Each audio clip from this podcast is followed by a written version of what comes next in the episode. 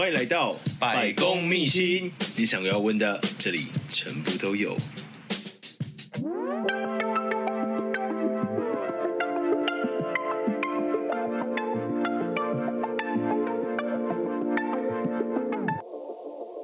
Hello，大家好，欢迎来到百公秘辛，我是节目主持人失礼先生。今天我们邀请到的来宾，他非常非常重要，就是大家知道“民以食为天”嘛？有看过小当家吗？就是那个切菜切切之后，那个菜会整个飞，直接飞到锅子里面那一种。我们今天请到的是我们的厨师小林，欢迎光临。哎，大家好，我是小林。嗨，哎，小林，可以透露说你现在在哪一家餐厅做厨师吗？现在餐厅还在筹备中，筹备中，做川菜的，川菜。所以你本身专长就是做川菜吗？不是，哎，你本身专长是什么？我是那个广东菜的。广东菜跟川菜有什么不一样？川菜它比较属于在玩中药材、新香料这部分这样，然后广东菜它是以煲汤为主。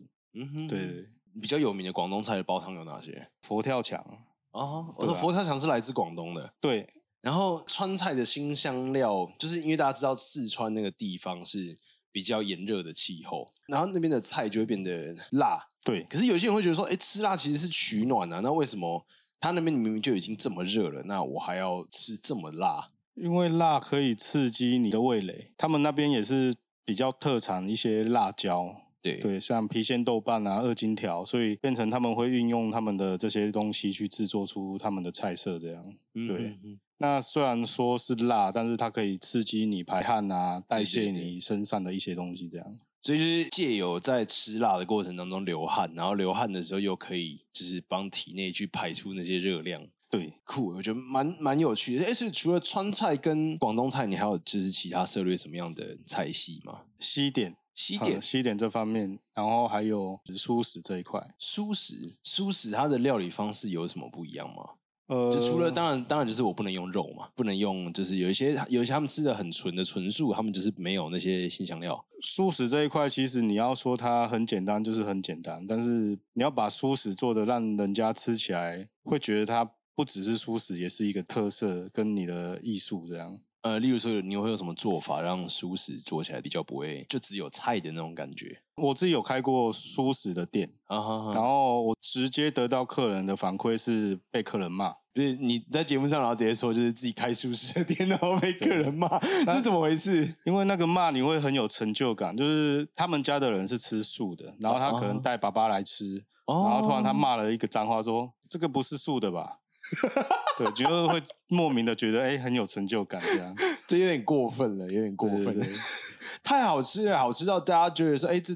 可能不是素食这样。我的呈现方法像日式炸虾，就是把它呈现的外形跟炸虾是很像的。哦，你说的那个日式炸，它是指素食，但是你把它做成日式炸虾这样，就是用一些例如金针菇啊，或者是一些一些蔬菜切丝，然后包起来裹粉下去炸，所以它的外形看起来就是虾子这样。哦。那你怎么去呈现出虾子的味道？就是后面你熬制的一些汤跟香料加进去，例如说五香粉是大家最知道的。哦，那这种东西很常用在荤的地方，就是卤肉。那你加了这些粉进去，人家会在吃的过程中会有一些错觉感，对，就是会有一个记忆的联想啊。对对对，就是你说，哎，我在吃肉的时候有吃过这种味道，所以它可能就是跟肉有关的东西。对对对。哦，蛮有趣的。哎，所以小林，你是学餐饮出身的吗？不是，我本科系是机械汽车。那这个跳痛有点大，所以为什么会从汽修或者是机器汽车来转到厨师的这一个行业？应该是从大学参加社团的时候被分配到炊事的部分，感觉自己蛮有天分的。大学是什么社团？呃，那个童军社不是崇崇德青年社，它是一个自工性的社团。Uh -huh. 对，所以常常就是会去可能育幼院啊这种偏远的地方陪小朋友读书，不然就是做饭给他们吃这样。对，所以比起陪小朋友念书，是比较喜欢在旁边煮菜就好。对对对，因为因为不用讲话，我觉得最舒服自在。小林是感觉是一个蛮安静、蛮沉稳的一个人。嗯、uh.。这也是个性使然，对，因为我诶有点社恐，害怕社交。我们还是很感谢小林，就是今天愿意来上实习先生的节目。嗯，对，因为我我也是非常突然的邀请，说，哎，张峰，走啊，晚上要不要录音？然后就说，哦，嗯，对，是有空啦。对，就 是内心有点抗拒，这样害怕。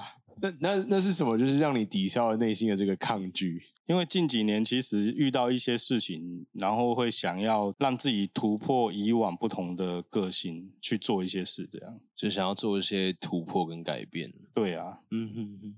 所以小林，你这边做厨师这个职业做多久了？大概十五六年了吧。十五六年，就是从大学毕业之后就开始做厨师。对，退伍之后就直接当厨师这样。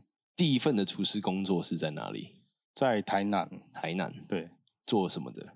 他是做素食的，嗯，就是从那个时候就是有学到素食的东西，呃，就是。刚接触的时候是这一份工作，嗯嗯，在餐饮业他们的职业生涯当中，有时候就是必须要先当什么什么，你才可以当什么的这样的一个升迁管道吗？这对厨师来讲，在老传统的想法里面，就是你就是先洗碗啊，先打杂啊。如果我喜欢你，或者是我觉得你肯做、努力做，我才会把东西交给你。这样，所以基本上就是上班时数长，休息时间没有。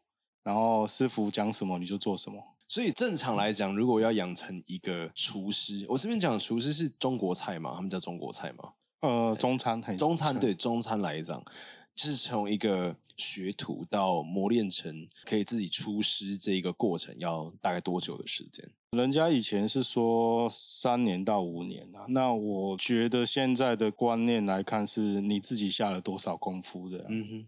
怎么样具备成为一个厨师的条件？厨师哦，对对对，或者是他达到什么样的条件，让你可以觉得说，哦，这个人他可以厨师了。你要可以把所有的事情掌握好，不管是人事的成本、食材的控管、品质的维护。我觉得各方面的细节都要去注意到，并不是说我今天只会炒菜，或者是我切菜切得很好就是师傅了。所以认为的厨师，他必须要从整个餐点，包含一开始在备料，然后到你真正进入到煮饭、炒菜的过程，到出菜，或者是甚至整间餐厅的营运啦，这些都要是厨师能够掌握的事情，是这样吗？倒是不用到整间餐厅营运啊，就是至少你的厨房后面这一块，你必须要掌握的很好，包括你我的原物料的来源，你如何去维持它的新鲜程度，跟你的损耗，然后再加上怎么去控管你的出餐品质，还有人员，主要我觉得主要是人员，还有我觉得最重要的一点是厨师的品德。厨师的品德，为什么厨师今天比较善良，然后我们吃到的菜会比较好吃吗？我之前遇过有一个学徒，他就是地上掉下去的东西拿起来，然后继续要出这样。Fuck！我当下我也没骂他，因为这种东西很常见，我也没有生气，我只是问了他说：“如果这个东西给你，你吃不吃？”他说他不吃，我说：“那你就把它拿拿掉吧。”没有这种将心比心的感觉，他没有意识到说我在煮的东西，虽然对厨师来讲我是要把东西交出来，但他其实交出来的时候是到客人的肚子里。这种细节如果不注意，会衍生到例如集体食物中毒这一块。嗯嗯，像我们之前也有曾经过，就是员工餐的烹调方式不好，导致食物没有熟，整个员工就是当晚全部送医院。对，那这种东西没有人看到的情况下，就不知道是谁做，就只有你自己知道嘛。嗯哼，所以其实厨德不好，你说他算厨师吗？这真的没有办法，对吧？所以我比较注重这一块。所以在这十六年的过程当中，哪一件事情让你觉得是最有成就感的？我觉得最有成就感就是你的东西出去被客人吃光了，这是最实质上的回馈。所以相对来讲，是如果你在出餐完之后，然后你发现客人是有剩的、没吃完的，会让你觉得难过吗？当下会，但是也必须去探讨一下为什么。Uh. 呃，因为有些客人就是天生浪费，然后真的会点很多，然后就吃了一点，吃了一点，也有可能是这个口味跟他预期的不一样。那假如说今天的东西是符合他想要的，但是却是口味上不是他预期想要得到的，那我们就必须去反思一下。就毕竟口味还是比较主观的一个个人偏好了。对啊，对啊，也也不能讲说只要有剩就是不好吃。所以其实就等于说，你们在煮菜的时候有符合到你们自己的一个标准，其实你就觉得说，哦，他是及格的。那至于客人吃不吃完，那是他个人的问题。当然，我们也不会这么的自负啦，就是我们还是会以 可能百分之八十趴的客群接受程度来去做这道菜。嗯哼，当然偶尔都是还是会有外场说，哎，师傅，客人反应怎样怎样，那我们当下会听。但是假如说今天就只有这一个人反应是这样子，那我们就不会理他了。OK，对。那假如说。连续有两三个都是这样反应，那我们就必须要去注重这个问题。这样，嗯哼，对对对，在中餐跟西餐的养成过程，你对西餐这边了解吗？略懂而已，没有到很深。哦，他们两种类别就是一样都是厨师，你觉得他们的养成有什么不一样的地方吗？就我知道的部分是，中餐这一块必须学蛮多东西的。包含你的刀工也要求，如果要再往上爬，就是你的炒工、炒台的功夫，再来就是进阶，就是管理这方面。在于西餐这方面，我比较没涉略，大概了解到的是他们会分每一个部门都有一个头，嗯哼，像是冷盘有冷盘的头，炒意大利面有意大利面的头，然后点心有点心的头，他们分的就蛮细的。因为我在网络上有看到一个脱口秀的一个段子，嗯，他他在讲说西方人真的把食物看得非常的严肃。就是他们在餐厅里面在煮饭的时候，他们动不动然后就 Yes Chef，Yes Chef，对，就是说你有看过那个人家那种中餐的餐厅啊，然后就看到那个大厨，然后就一边翻着那个炒锅，然后嘴上叼着烟，然后说丢你老母啊，绑嘎餐。我我之前有去过澳洲四年，有待过就是他们当地的西餐，但是我也没有听过他们真的在 Yes Chef。啊哈哈，对啊，这这个是不是我我在想，这可能是那个 Ramsey 的节目效果的。对啊，我在想那个真的只是呈现那效果而已。OK，对啊，在当厨师的这十几年当中啊，有没有曾经就是想要放弃过？放弃没有，但是有迷惘过。那时候的迷惘是为什么？因为那时候年轻，会想的比较多。哎，我这个继续做下去可以到什么程度？那时候最直接的就是我这个到底可以赚多少钱？哦，我的薪水什么时候会往上升？尤其是在学徒的后半阶段，会去想，哎，后来以后的趋势，我到底要继续做中餐，还是做西餐，还是去学西点？这样学什么？西点，西式的点心。所以我在第一份工作要跳第二份的时候是最迷惘的，所以我去学了点心，所以它就变成了你的第二专长。对，算是我的第二专长。对，嗯哼，那后来为什么没有就是继续走西点的道路？最后为什么还是选择了中餐？因为我觉得中餐是每个人都会吃的，但是西点呢，却是选择性可不吃的东西。相较之下的客群是比较大的。对，当时是这样想的。所以经过了这么多年的验证，真的中餐的客群是比较大的吗？对，但是比较累。如果可以选一次，我还是会，我会选西点。西点，对，因为其实近几年吃西点的风行客群对有比较升高，而且它又可以在冷气房。啊哈哈！而做西点的时候，它是可以就是整个开放厨房，然后它外内外的冷气是可以放一起的。呃，即使它是独立厨房的话，它还是必须要在冷气室里面工作。为什么啊？它有时候需要调巧克力的温度啊，你的奶油不能融化的太快啊，嗯哼，所以它都必须在恒温的情况下去做事情，所以反而在中餐他们的料理环境就没有那么的优。对，我印象中有冷气的地方，好像只有待过饭店的时候有而已。饭店哦，对啊，是可以透露是哪一间饭店吗？香格里拉，远东，香格里拉。所以在香格里拉，就是大家就是如果说想要当厨师的朋友，你想要一边工作一边吹冷气的话，你只好去香格里拉应征。没有啦，其实大饭店都有，大饭店都会有饭，都大饭店的中餐都会有冷气。对啊，因为那个是他们一定要必备的，不然劳工客数这么多会被投诉的。因为如果说一般的像小间的那种餐厅啊，他们其实就是给客人吹嘛，那厨房独立厨房，我厨房就不可能再多放一台冷气啊。对啊，因为成本考量嘛。对对对，对啊，就有电费，老板。而且听众朋友如果有煮过饭的话，你们就会知道说，其实，在煮饭非常接近那个炉火。那你在接近那个炉火的过程当中，你一定是非常热的。那在呃餐厅里面又更多，因为他们可能不止一个炉，他们可能是好几个炉同时在开火。对，所以哎，你在餐厅的时候啊，做过就是在中餐里面，然后分的最细的有分了哪些部门？因为像西餐，他们说他们有什么熟食、生食啊、冷盘啊什么的。嗯那中餐也有，也是有这个相对的一个部门的分别吗？呃，有，我待过分的最细的是在宴会厅的时候，就是它是专门办喜宴的，它也是有分冷台的砧板跟配给炒台炒菜的砧板，它们就是分开的，但是在一般的餐厅是结合在一起的。在炉台、灶台上面还有分头炉、二炉、炸炉，就是分别的这样。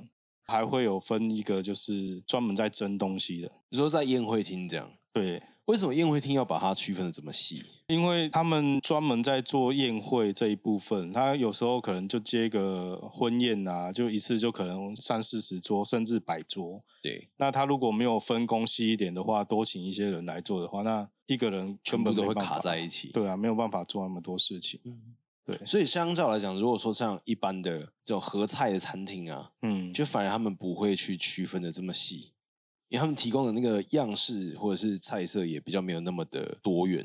对啊，嗯，对，像切菜这一个砧板来讲，不是炒菜那边的，我们以冷台这边来讲，他在切菜那边杀鱼有时候还会分一个专门在杀鱼的人，是水台，对啊。是因为它的那个鱼比较容易有腥味，不想要跟其他食材粘在一起。不是，是因为宴会厅它的量真的太大了，uh -huh. 对，它关鲨鱼就来不及做其他事情。对，对，对，所以他他就等于说，虽然说在宴会厅里面，他把它区分的非常非常的细，但是真的在 working 的时候，他们是每一个位置每一个人那一段时间，他们就是会非常的 busy 这样忙碌，因为就彼此被自己负责的东西，uh -huh. 对，很难去帮别人的。所以相对来讲，其实，在宴会厅里面的分工跟细节是非常的详细的。对，我觉得在宴会厅可以学到独立部门的东西，对，也会比较专精。这样，嗯嗯，对对对。哎，所以小林，你现在说你在筹备一家餐厅？哦，对。那那那一家是什么样的？你说那一间是川菜，这是你第一次接触川菜吗？对，这一个川菜餐厅，它会是以什么样的特色为主？鱼像标明酸菜鱼，酸菜鱼，对对对，但是它是四川麻辣鱼。呃，我们主打的是水煮鱼、酸菜鱼、番茄鱼、石锅鱼、烤鱼这样，主打鱼就对了。所以这间餐厅里面就只会有鱼的餐点吗？哦，当然没有啊，也是会有一般川菜的热炒部分。嗯哼，对对对。川菜里面你最喜欢吃的菜是哪一道？我最喜欢吃的是。就没有，其实没有很喜欢吃川菜。嗯，我再想一下，对对对，因为我其实也是接触了这个工作才去吃了川菜这样。嗯哼，对。那最近让我比较惊艳到的，有一间老檀香的藤椒鸡，是让我觉得蛮好吃的。藤椒鸡，什么是藤椒鸡？藤椒就是他们所谓的青花椒，然后青花椒。他那道菜吃下去，嘴巴会超级麻，我觉得是不会到辣。那一般在台湾吃到的川菜是会很辣很咸，嗯哼。但是我在那边吃到的是很麻很辣，有一种很爽的感觉。但是我吃完大概放下筷子，差不多五分钟左右，那个感觉就退掉了，它不会一直持续的让你不舒服。哦跟我吃过的辣很不一样哎、对对对，就是我们传统我们想象到的四川，就是我 超级辣这样。它不止辣，而且辣完你再喝什么水、喝什么牛奶都没有用。对对对，就它还是会一直留在你的嘴巴里面，然后你的嘴巴可能就会一直是肿肿的。对，然后甚至是连好，你真的嘴巴已经退了，然后到你真的上厕所的时候，连屁股都是红红痛痛的。对对，所以这阵子老板一直叫我去试吃，我觉得这道菜是让我最有印象的。嗯，对。哎，所以你本身就吃辣吗？我本身是会吃辣的。所以如果说今天不会吃辣的人，但是他也想要吃川菜，嗯。那你们可以调整这个辣度到不吃辣的人也能接受吗？哦，可以啊。我那一次去吃老坛香的时候，我特别带了一个不会吃辣的人。嗯哼，他跟我讲说，哦，很香，很好吃，很爽，但是他不会觉得辣到不舒服。哦，对。不然他原本是吃微辣都会觉得很辣的那那一种人。所以其实，在辣它这个世界，也说四川川菜的这个世界里面，它其实有很多的，不管是香料的品种啊，或者是选用，或者或者是你在处理的过程当中，它有很多个层次可以来做区别。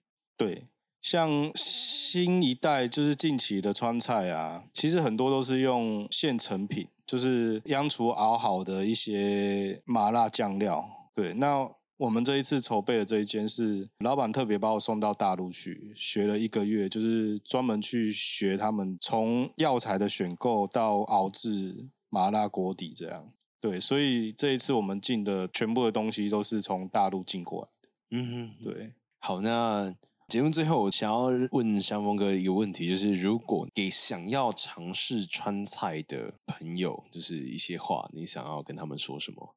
如果想要成为厨师这条路，我觉得要有很大的决心，因为它是一条不归路。我觉得不管是学什么啦，就是技术性的东西就是专精嘛。你如果什么都学，那我什么都会没错，但是没有一个精的也没什么用。但是学厨师这块这一条路，我觉得是蛮辛苦的。那我会一直坚持下来，是因为我对它本来就有兴趣。所以想要学厨师的话，你真的要下定决心。你要不怕热，不怕被骂，不要遇到事情就放弃，因为有时候啊，技术上无法突破，很多时候都是自己的问题。哦，怎么说技术上无法突破是自己的问题？觉得累了，觉得烦了，觉得怠惰了，觉得哎，这个应该差不多就是这样了，就是人家所谓的差不多先生嘛。嗯，对。但是我觉得。现在的东西一直在求新求变，所以我觉得是没有很好，只有更好。今天即使你自己创造了一道菜，已经是很厉害了，那我相信你还是可以再突破自己的。可以了解，感谢我们今天小林来到我们的节目，然后跟我们分享他成为厨师的十几年来的经历，我觉得是一个很有趣的一个体验。对，谢谢，谢谢啊。最后一个问题好了，我再问一下小林，你觉得在当厨师的过程中，你觉得最辛苦、最辛苦的是什么？我觉得最辛苦的是与自己的对话。为什么会是与自己的对话？因为其实有很多时候想放弃都是自己的心魔。假如说你可以熬过自己的心魔，我觉得其实做什么事都很容易。对，因为呃，讲比较简单的，就是有时候我们累了，会自己说服自己说，算了，今天就先这样，我去睡个觉就好了。结果可能睡个觉之后什么都忘了。那其实当下我再坚持个五分钟完成它，诶，那这种东西就已经在我的记忆中了。所以就是如何让自己再多做一点点，多累一点点，也许你就能够达到你要的那个目标。对，我觉得就是坚持吧。就是不要这种绝经九任功亏一篑的那种感觉。对对对，嗯哼，对。好的，那我们今天很感谢小林来到我们节目。那我们今天节目就到这边喽。那各位听众朋友，如果你们有想要知道有关于小林最新开的川菜馆、川菜的那个酸辣鱼啊，如果你有兴趣的话，可以点击下方链接，就可以知道说，哎，这间餐厅什么时候准备好，你们可以去品尝看看了。OK，我们今天节目就到这边，我们下期见，大家拜拜。以上就是今天的百工秘辛。如果喜欢我的节目的话，记得订阅，然后分享单集给你的亲朋好友。最后，最后，如果各位有工商需求，或者是你们有推荐朋友想要上这个节目，或者是对我们节目有话想说的，记得到 IG 搜寻失礼先生，私讯我的小盒子，我会很认真的看着每一封来信。大家下期见喽，拜拜。